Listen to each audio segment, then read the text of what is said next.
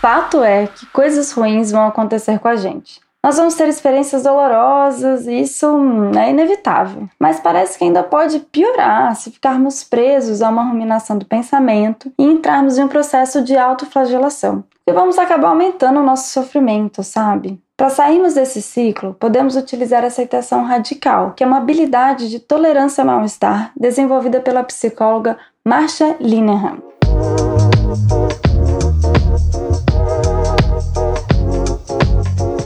Bom dia, clube! Que o calor tá de rachar e hoje a gente vai de vitamina D. Para quem tá chegando agora, esse é o formato do podcast do clube, em que colocamos os mitos na sombra e o sol nas verdades de um tema. Eu sou Luísa Franco, psicóloga, e hoje vamos falar sobre a difícil tarefa que é estabelecer pensamentos alternativos, tais como: eu não posso mudar o que aconteceu, não adianta lutar contra o passado, esse momento é resultado de mais de um milhão de variáveis. Enfim, a lista é longa de como a gente pode enfrentar e aceitar as coisas ruins que acontecem na nossa vida. Mas para termos uma discussão mais calorosa, tenho a companhia de ninguém mais, ninguém menos do que as psicólogas Tatiana Ciclo e Monique Vard Pinheiro.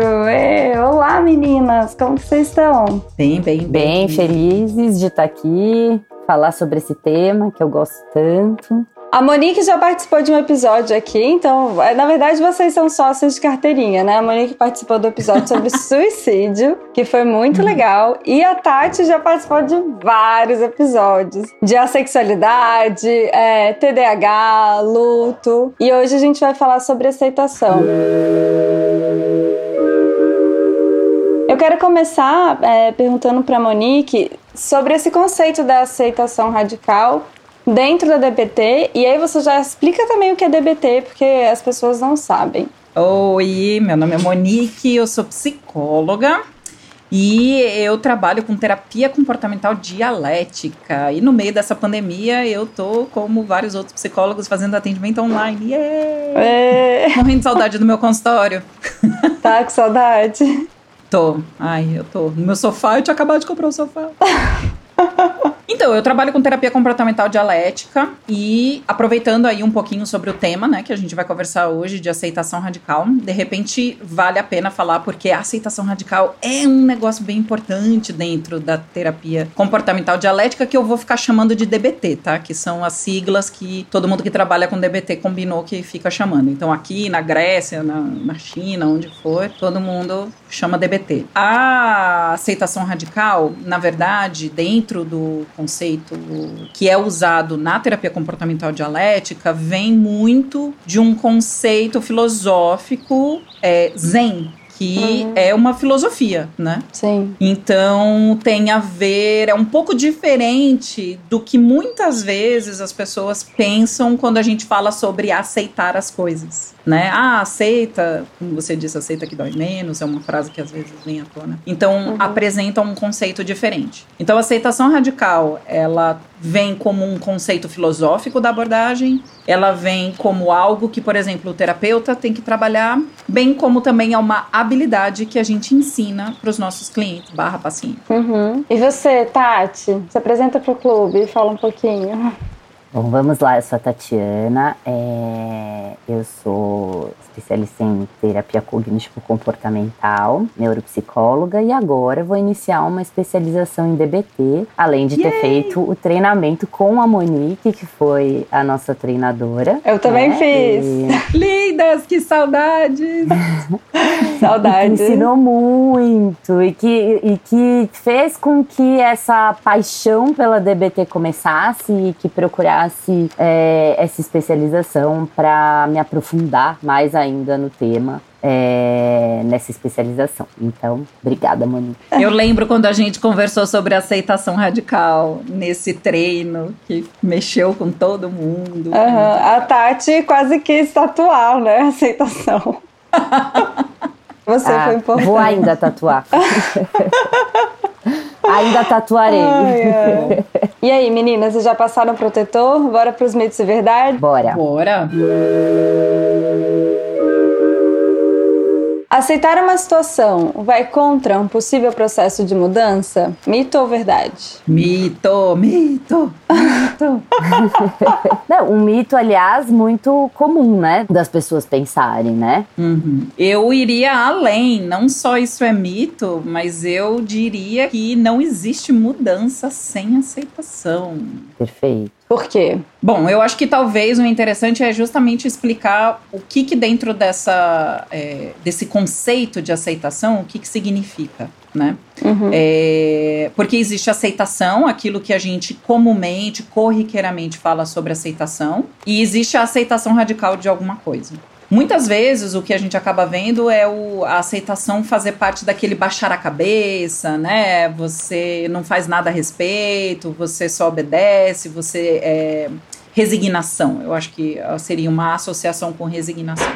Uhum. Mas dentro de um conceito de aceitação radical, dentro de uma filosofia zen, o que a gente chama de aceitação é um reconhecimento de que algo existe ou está lá. É simplesmente reconhecer que algo está lá, que está acontecendo. Então, vamos supor que eu quero parar de fumar, eu preciso primeiro aceitar que eu tenho um vício com cigarro, para que eu possa fazer alguma coisa para mudar o meu comportamento de fumar. Em nenhum momento eu tô dizendo que é fácil, então em nenhum momento eu tô dizendo que a pessoa tem que deixar para lá. Ela vai poder escolher o caminho onde que ela vai fazer. Mas a aceitação nesse contexto é de reconhecer de que algo está acontecendo. Eu fumo com frequência ou eu fumo muitos cigarros, porque o vício pode se apresentar de diferentes maneiras. E aí, para eu mudar, eu vou precisar passar por essa etapa. O que, que vocês acham? Acho que tem uma coisa muito importante é, quando a gente fala da, da, do parar de fumar, que é aceitar que vai ser difícil, porque se é um vício, não vai ser Uhum. uma coisa fácil de, de ser feita, né? É, eu vejo muitas pessoas que gostariam de se livrar de um vício sem passar pelas dificuldades disso. E, e sem aceitar isso, acho que fica muito difícil, né? Aceitar que talvez você tenha vontade por muito tempo, de que talvez você tenha que evitar situações que você gosta de estar porque vai ser mais difícil fazer uma escolha. Bom, é aceitar as dificuldades que tem aí, né? Então tem muitas aceitações no processo, né, de mudança. Sim, é porque acho que parece que a gente faz um filtro, né? De a pessoa que aceita, ela não reconhece os fatores negativos que estão envolvidos naquela situação. E não é verdade. Ela, ela reconhece, inclusive, esses fatores. Por exemplo, esse do cigarro, né? Vamos pro próximo. Que tem um pouco a ver.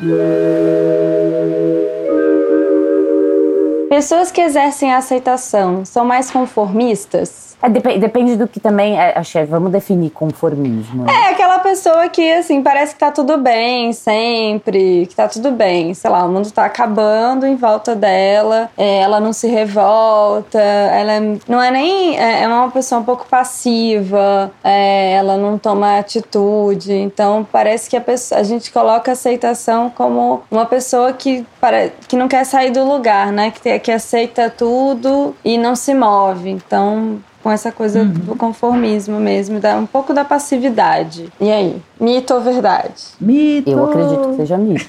É.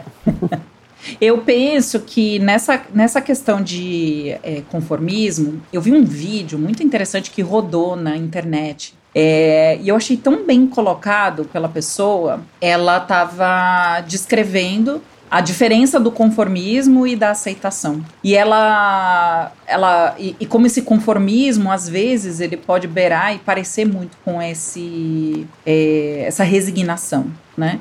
Então, o aceitar, o, o conformismo seria eu virar e falar assim: ah, eu tenho esse problema, eu sou assim mesmo. E tudo bem, uma coisa meio que tipo assim, sabe, Gabriela? Eu nasci assim, eu nasci assim. eu- Exatamente. eu- como é que é a Uhum. música? Eu deveria Gabriela, saber. não sei. é isso, eu nasci assim. Ai, É, gente, eu, canto nasci muito assim, mal. Você sempre assim. Aceite que a sua voz é exatamente do jeito que ela tem Acho que o problema não é a voz, é o ritmo mesmo. Mas enfim, é aquela, a gente fala, né, síndrome de Gabriela por causa do, do- da obra lá, do, Jorge Amado. É. Eu nasci assim, você sempre assim, paciência. E, e isso teria muito mais a ver com conformismo. E a aceitação é eu virar e falar, talvez eu nasci assim, e o que, que eu vou fazer a respeito disso. Então, uhum. a, a, no vídeo, a pessoa falava assim: o conformismo é eu colocar um ponto final. Uhum. Eu tenho esse problema, ponto final. E a aceitação radical é eu pôr uma vírgula. Eu tenho esse problema, vírgula. Vale mais a pena eu continuar vivendo as coisas do jeito que são, ou, vírgula, e vale a pena eu ir buscar mudar. Eu não aguento mais, eu não quero mais isso para mim, enfim, né? Então, eu acho que volta com aquela primeira questão que você estava falando sobre, ah, então aceitar significa não mudar. Você precisa aceitar para que a mudança ocorra. Né? Eu preciso aceitar, eu preciso parar de lutar com a realidade. Eu preciso ver as coisas como elas são. Acho até importante colocar que no acho que no processo de mudança, é, a aceitação é o primeiro passo, assim, né? É o primeiro uhum, degrau. O que dá um outro podcast. O né? que dá outro. processo de mudança dá um outro podcast. dá outro podcast. Mas é que aceitação e mudança estão muito. Que é a contemplação. É. é estão bem relacionadas. Eu acho que uma coisa que vale dizer dentro dessa, até para fazer essa separação do aceitar e aceitação radical, o aceitar é ver a realidade como ela é. A aceitação radical é eu experimentar a realidade como ela é. Não significa que eu vou ter que ficar vivendo as coisas exatamente do jeito que elas são, mas é eu aceitar de corpo e alma, porque não é aceitar se eu fico tipo assim, é, eu sei que a fulana não gosta de mim. É, eu sei, mas ela que é chata, né? Ela que é chata. Aí a pessoa vai virar e falar assim, ué, ela tá reconhecendo que a pessoa não gosta dela. Uhum. É, é, reconhecer é virar e falar assim, eu tenho um problema porque eu e a pessoa a gente não se dá bem. É essa a realidade que a gente tem que aceitar. Não é que uma é chata ou que... Uhum. Porque são julgamentos, isso também dá outro podcast. Dá outro podcast, mas tem a ver, é, tem muito julgamento quando a gente se distancia da aceitação radical. Que aí inicia, né, aí você, é, é, é, você recalcula a rota, né, que é o exemplo do GPS, que a gente pode dar também, que eu adoro o claro. exemplo do GPS. Dá o exemplo exemplo. que aí você recalcula a rota, né? Porque assim, é, é, é a gente tem uma dificuldade na relação uh, e o que eu vou fazer com isso? Eu vou uhum. não ter mais uma relação com essa pessoa ou eu vou ou, ou, eu não quero não ter uma relação com essa pessoa, mas conviver com as chatices dela, porque eu também não posso, é, eu posso até querer que o outro mude, mas não está no meu poder a mudança do outro uhum. é, e, e, e, por isso eu recalculo a rota. O exemplo do GPS foi dado até por uma treinadora de DPT no nosso treinamento, que é quando você muda, você faz um erro ali na rota que o GPS estava passando, o GPS ele não para e começa a falar, ah, mas como você, é, por que, que você não obedeceu a rota que eu coloquei? Ah, porque você não, não sei o que, que você faz, porque senão você não ia chegar no seu destino, né? Ele recalcula automaticamente a rota, então talvez você chegue no seu destino, porém um pouco mais atrasado. Se você parar para ficar discutindo isso, você não acha uma, uma, uma forma. Até me lembra hum. muito da época que eu e a Luísa trabalhávamos no consultório e a Luísa esquecia a chave algumas vezes. eu lembrei muito disso. E, e, e, quando eu esqueci, eu ficava, nossa, como, ai, como eu sou boba, por que, que eu pus a chave em outro lugar? Ai, por que, que eu deixei? Ai, não sei o quê. E isso demorava para eu achar uma solução para o meu problema. A Luísa, como ela já sabia que isso é uma coisa que acontece com ela. Eu tenho problemas com também chaves. eu morava perto. Tenho. É. Eu já aceitei, entendeu? Tenho problemas com chaves. Toda vez que eu mudo, eu dou a chave pro, de casa para algum amigo. Tem que ter, porque vai, vai, vai, acontecer. vai, vai acontecer, entendeu? Eu já aceitei isso na minha vida. Exatamente. Ela recalculava a rota automaticamente, pegava a chave e entrava e atrasava com o paciente, obviamente, mas assim. Dois minutos. Ela conseguia lá. ter o atendimento, né? É, exatamente. Porque eu já deixava a chave do consultório, eu deixava a chave da minha casa na casa da Tati que era do lado do consultório.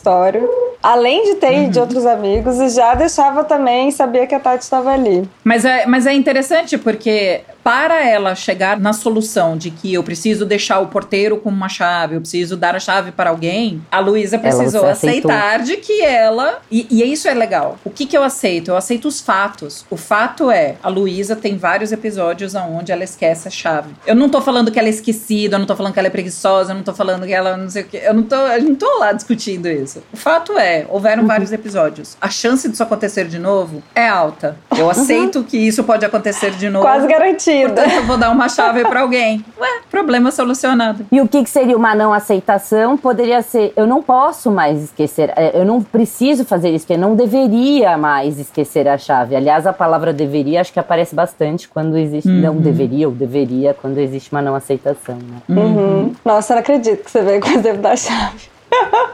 Eu Adorei. penso no exemplo da chave sempre para coisa de aceitação. Porque eu não aceito quando eu esqueço alguma coisa. Eu tenho uma dificuldade muito grande de aceitar quando eu esqueço. Eu fico lá fazendo. Então hoje eu, eu eu, eu, tenho um mantra: aceita e recalcula a rota. Aceita e recalcula a rota. Que legal! Aí eu me concentro e recalculo minha rota. E consigo pensar na solução do problema. Muito bem, vamos para outro.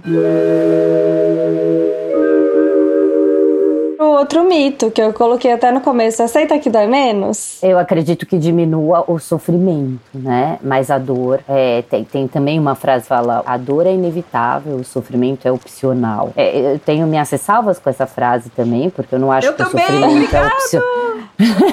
é, ele não é opcional necessariamente, mas é exatamente a coisa, né? A dor, mas a dor é inevitável. Isso é fato, né? Na frase. Agora, o sofrimento ele não é opcional. Porém, se eu aceito, eu consigo diminuir o sofrimento. É que não é opcional aceitar para muitas pessoas, né? Me corrijam se vocês pensam diferente. Eu acho que deter- é, é, é uma habilidade que não é fácil de da gente. É uma coisa que a gente tem que treinar bastante, né? Eu tenho que ficar lá com o meu mantra. Aham, é né? E mesmo assim, o meu, mantra, o meu mantra vem com situações onde eu bato o carro, por exemplo, onde eu esqueço uma chave. Agora, se fosse uma coisa muito mais grave, esse mantra talvez ele não servisse é, tão facilmente, né? E eu fico pensando muito, né, é bom isso que a Tati trouxe, e complementando, se a gente for parar pra analisar, quando eu aceito, já aconteceu isso com vocês, talvez com o ouvinte que tá escutando a gente também. A gente às vezes tá num processo de negação ali. Aí, sei lá, algum amigo percebe que você não tá bem e vem e pergunta: tá tudo bem mesmo? E aí você desaba a chorar, né? Às vezes nem você tava percebendo que tava com tanta dor, mas falar sobre o assunto e olhar pra ele e aceitar ele, normalmente ele vincula com uma descarga de sentimentos negativos muito intensa. Então, a aceitação, na verdade, pensando dessa maneira, é um processo muito dolorido. Mas tendo isso que a Tati falou, ele é um processo dolorido e que a Monique também, não de sofrimento. Porque lembrando do exemplo assim, ah, se eu bater o, o meu dedinho do pé na quina da, da mesa, que dói pra caramba, eu posso ficar ali, ai, eu posso ficar pensando, nossa, como eu sou idiota, por que, que eu bati o pé aqui, que sem noção. Por que, que essa mesa atenção. tá aqui? Essa mesa não tá no lugar certo. Que saco essa mesa, né? Eu tenho, minha madrinha. Quem ela pôs essa fica- mesa?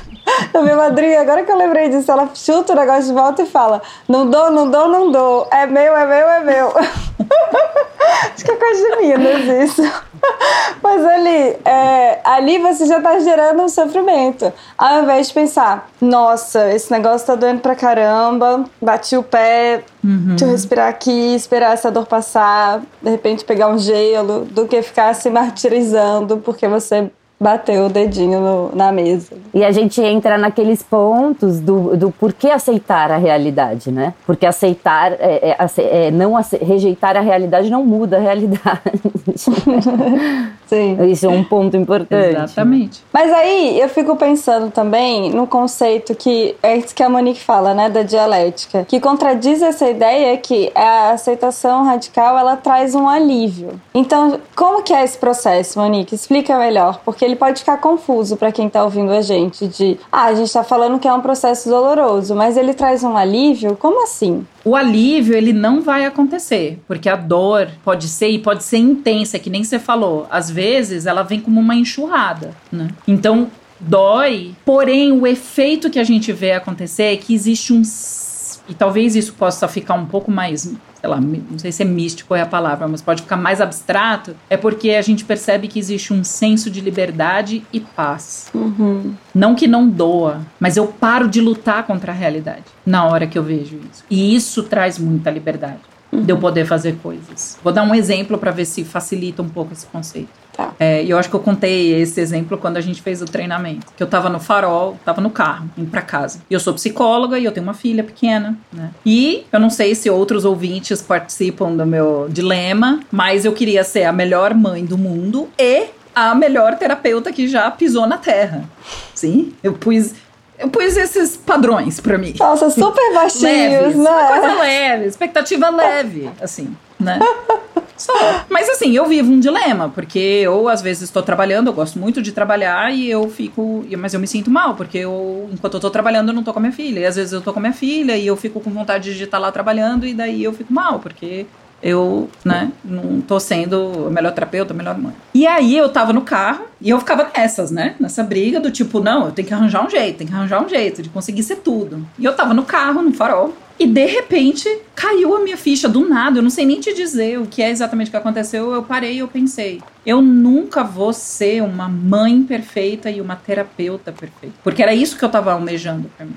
Então a minha aceitação não é de que tipo assim, ah, eu vou ser uma terapeuta medíocre ou eu vou ser uma mãe medíocre. A minha aceitação é que eu só poderia ser o melhor que eu consigo ser. E que talvez o melhor que eu consigo ser não vai ser isso tudo que eu estava esperando. E tudo bem, porque eu só vou conseguir ser a melhor mãe e a melhor terapeuta que eu consigo ser. Só que isso me deixou triste, porque eu tive que abandonar um conceito que me acompanhava muito de que eu tinha que ser a terapeuta, eu tinha que ser a mãe. Uhum. E aí eu comecei a chorar. E eu comecei a chorar, e eu chorava, e eu chorava, e tinha um cara vendendo flanela passando no carro. Aí ele parou, bateu no vidro, ele fez um sinalzinho de joia, tipo, tá tudo bem? eu, tudo bem. E eu chorando. Aí ele. Foi muito bonitinho, que tipo, ele. Você tá bem? Ele não tava vendendo, ele tava, tipo, checando. E eu chorando, e eu, tudo bem, tudo bem. Ela é uma melhor então, terapeuta assim, e uma boa. e aí eu tava chorando e é curioso porque assim, eu tava chorando porque eu estava triste, mas de repente eu me senti muito mais livre de me ver como um ser humano que tem limites e que eu não vou conseguir fazer todas as coisas. E isso me deu a liberdade para ir atrás de coisas para me ajudar quando eu me cobro muito, né? Para eu procurar, por exemplo, autocompaixão, de eu procurar mindfulness, de estar presente com a minha filha quando eu estou com ela. Ah, eu só tenho cinco minutos, que sejam os melhores cinco minutos. Nossa, arrasou. E você tá arrasando, tá, Monique? Eu não sei direito como mãe, porque a gente não convive, mas me parece que você ah. é bem cuidadosa com a sua filha e ela é uma de fofinha. De vez em quando. Pelos vídeos. Mas só de pensar isso já significa que está, né? Porque só de querer fazer o seu melhor já, já é o suficiente, né? A gente esquece o quanto isso é o suficiente, né? Esquece. Uhum. Mas obrigada, viu? Me senti super acolhida. Bom, acho que já ficou claro que aceitação não é uma tarefa fácil, né? muito pelo exemplo da não. Monique. E mais ou menos. Mas vale que é uma tarefa necessária. e vale a pena, né, Monique? E vale a pena.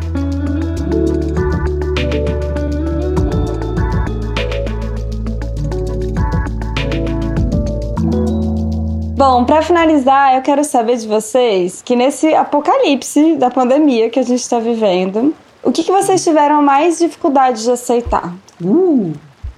Ai, peraí, quer ser bem específico, eu preciso pensar. Tá. Relacionado é. à pandemia em si?